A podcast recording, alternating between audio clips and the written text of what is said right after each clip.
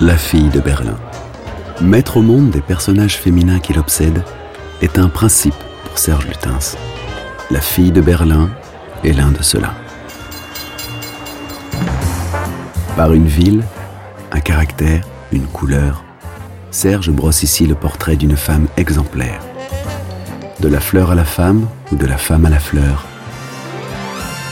il choisit la rose. Autant par ses épines qui la défendent que par son parfum qui la protège, elle est l'image incarnée du courage. Quant à son sillage, de sorte son ombre, on s'en méfie, mais on y plonge.